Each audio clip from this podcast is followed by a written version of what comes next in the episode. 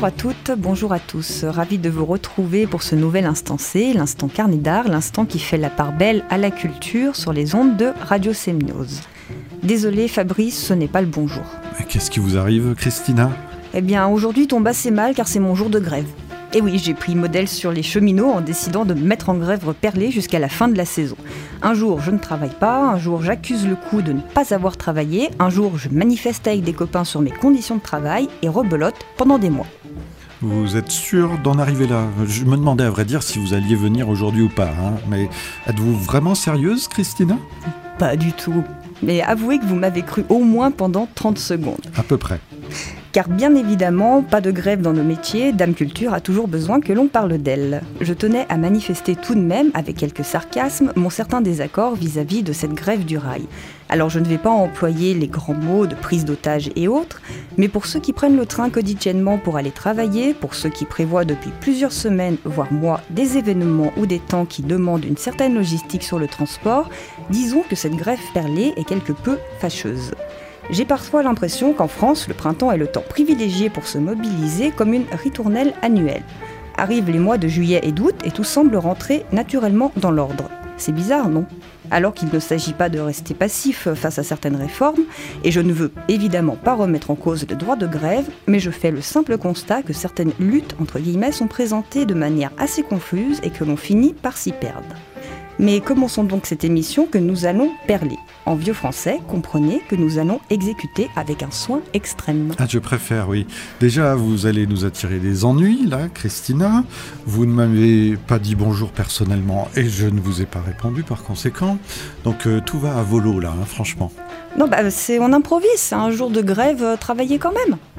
Bon, alors euh, moi qui étais convaincu que la culture était toujours d'accord avec ceux qui faisaient la grève, enfin, Dixit euh, il y a une cinquantaine d'années, manifestement ce n'est pas exactement le cas. Bah, on va en reparler euh, dans quelques minutes de ce qu'il s'est passé il y a une cinquantaine d'années, justement. On va finir par recevoir du courrier à Radio Semnoz. Hein. Ça, j'en suis convaincu. Enfin, Et je répondrai à tout le monde, je m'engage là-dessus.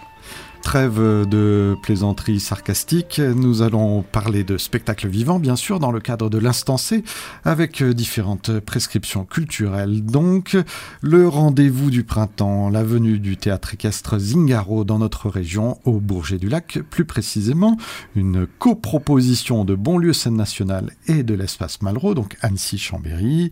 Et puis ensuite, puisqu'on est dans la période des vacances scolaires, de la zone A, bien sûr, la nôtre, on va aller au théâtre Renoir à Annecy-Crangevrier, un spectacle à destination du jeune public. Et je termine en passant de l'autre côté de la Suisse, enfin toujours sur le territoire français, dans ce fameux pays de Gex, avec un esprit familial. C'est les vacances, on va évoquer le projet Escargopolis à Divonne-les-Bains. Nous commençons bien sûr par Ex Anima Zingaro. Abolissant la frontière entre l'homme et le cheval, Bartabas est quelqu'un qui n'utilise pas de langue intelligible. Rituels imaginaires et images marquant l'endroit de la mémoire sont autant de chalons qui tracent le chemin de Zingaro dans l'art équestre. Zingaro est une troupe mi-homme, mi-chevaux, puisqu'il y a une quarantaine de personnes et autant de chevaux. Les humains ont choisi de travailler avec la troupe, mais ce sont les humains qui ont choisi pour les chevaux. Alors, après 35 ans de bons et loyaux services, Bartabas a eu envie de faire un spectacle où les chevaux sont les acteurs principaux afin de les célébrer, de leur rendre hommage et de les mettre dans la lumière. Nous avons déjà pu voir ce spectacle au Fort d'Aubervilliers, la maison de Bartabas, entre guillemets, et force est de constater que cette proposition séduit un public intergénérationnel et qu'il s'annonce comme un des incontournables de ce printemps dans notre région. On me souffle à l'oreille qu'il reste encore quelques places, alors vous avez rendez-vous au Bourget du Lac du jeudi 19 avril au dimanche 13 mai. Voilà, pour en rajouter un petit peu, je dirais que les chevaux sont sympas. Comprenne qui pourra. Nous partons désormais vers le théâtre Renoir à Annecy-Crangevrier avec la compagnie Le Voyageur Debout et un certain Samuel. Samuel qui raconte l'itinéraire d'un enfant porteur de trisomie 21 avec humour et tendresse, avec émotion et parfois cruauté, en tout cas avec sincérité. Samuel est un hommage à la force, à l'ouverture et à l'amour qui s'élève quand les peurs tombent. Samuel est aussi un hommage à la faiblesse, aux peurs, aux doutes qui peuvent assaillir chacun face à l'irruption d'un tel événement. Dans ce solo, la comédienne Sandrine Gelin interprète une panoplie de personnages gravitant autour de Samuel, mettant ainsi en lumière différentes situations auxquelles un garçon trisomique et ses proches peuvent être confrontés. Un hymne à la tolérance que je vous conseille très fortement car la trisomie 21 et plus largement le handicap sont des états entre guillemets sur lesquels nous pouvons avoir pas mal d'idées préconçues et il est toujours intéressant de détricoter cela par le biais de propositions artistiques. Et on vous donne donc rendez-vous le vendredi 20 avril au Théâtre Renoir à Annecy-Cangevrier. On part maintenant de l'autre côté, je vous le disais, du lac, mais pas d'Annecy, pas du Bourget, le lac Léman, avec l'aventure Escargopolis, un projet de territoire, dites-vous, Christina, qui avait, si je ne me trompe, démarré de ce côté-ci du territoire d'ailleurs à Annecy. Oui, c'est bien vrai ça. L'aventure Escargopolis euh, est en lien direct avec le public. Porté donc par l'esplanade du lac de Divonne-les-Bains, vous pouvez devenir les auteurs d'une exposition reflétant un monde onirique et poétique. Cette exposition sera prévue du 29 mai au 29 juin à l'esplanade du lac et à la médiathèque de Divonne.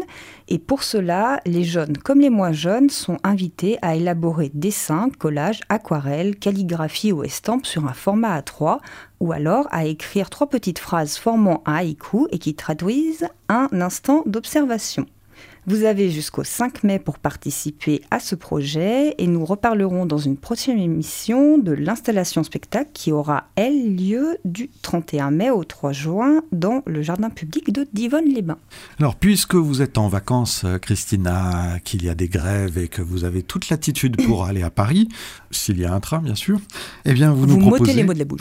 une exposition aux Beaux-Arts dans le 6e arrondissement.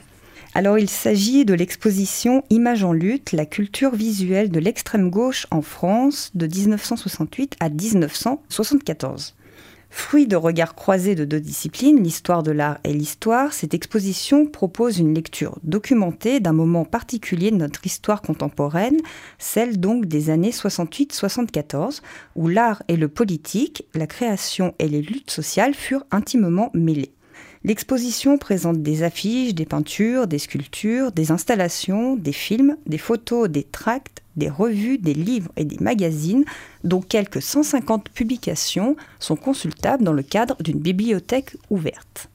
C'est donc un long cortège qui est dévoilé, qui commence dans les grandes manifestations contre la guerre du Vietnam, s'attarde dans l'atelier populaire des beaux-arts en mai et juin 68, pour ensuite parcourir les boulevards parisiens, occuper les usines, les mines, les universités, les prisons et tant d'autres lieux en France. Ces affiches témoignent bien sûr de la mobilisation en France et à travers le monde de toute une génération dans cette révolte politique du tournant des années 60-70. Elles témoignent du soulèvement d'une génération qui est allée jusqu'à l'épuisement des utopies, à la découverte des massacres commis en Extrême-Orient, la Chine de la révolution culturelle ou le Cambodge des Khmer rouges par exemple, et de la possibilité de l'accession au pouvoir de la gauche. L'exposition Images en lutte tente de ne pas distinguer ce qui relève de l'art et ce qui tient de la propagande visuelle. Elle interroge plutôt les contradictions et l'ambiguïté des rapports entre l'art et le politique. Aujourd'hui, les luttes sociales ont évolué avec le temps, mais il est plus qu'intéressant de se replonger dans une époque charnière pour toute une génération. Et vous avez donc jusqu'au dimanche 20 mai pour vous rendre aux Beaux-Arts de Paris. Alors c'est sûr que tout ce qui tourne autour de 68, on va en entendre parler abondamment au cours de cette année, puisque on est 50 ans après. On termine en musique, comme à notre habitude, avec un concert au Brise-Glace d'Annecy du tropical pop et reggae. Je me demande bien ce que ça peut donner tout ça. Dites-nous. Il s'agit d'un concert de Holly Cook. On pourrait dire de Holly Cook qu'elle est tombée euh, dans la musique dès son plus jeune âge. Elle est la fille de Paul Cook, le batteur des Sex Pistols, et elle de Jenny McHugh, la chanteuse de The Bell Stars. Elle est aussi la filleule de Boy George. Autant dire que le chemin de cette jeune Anglaise ne pouvait que se tracer dans un héritage musical. La BBC parle de son premier opus, album éponyme sorti en 2011, comme d'un cadeau précieux venu tout droit des années 70 dans un style reggae pop inimitable. Chargé de bonne humeur, de morceaux aux harmonies vocales radieuses, le style tropical pop, nommé ainsi par sa créatrice, porte bien son nom car il y a dans sa musique du reggae aux influences multiples, du dub, du rocksteady, des percussions brésiliennes à la dark disco de Giorgio Moroder. Olikou combine des mélodies à la fois envoûtantes et mélancoliques, soutenues par une écriture tranchante et des jeux de mots intelligents. À découvrir donc en concert le vendredi 20 avril 2018 au brise-glace, comme vous l'avez mentionné, Fabrice. Là encore, vous avez aiguisé ma curiosité parce que autant Paul Cook, oui, euh, je connais, les autres un peu moins bien. Boy George, d'accord, années 80, ça me rappelle forcément quelque chose. Mais alors là, le mélange, ça doit détonner. Et du coup, bah, qu'est-ce qu'on fait, Christina? Bon, On va écouter un morceau de tropical pop pour euh, mieux se rendre compte. Voilà, avec Postman par Holly Cook. Et on se donne bien entendu rendez-vous pour euh, dans une quinzaine de jours. Oui, merci à vous et bonne quinzaine. Merci beaucoup à vous aussi, Christina. À bientôt. You are awakened by a sound in the distance.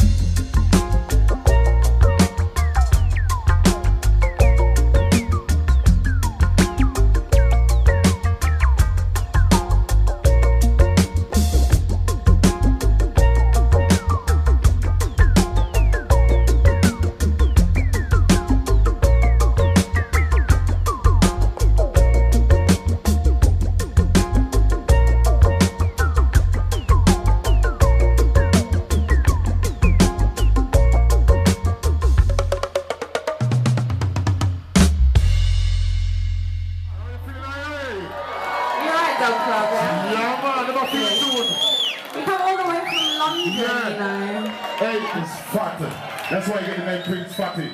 You know, the thing was a big guy, you know what I mean? But, you know, it's a slim brother, but the music's fat.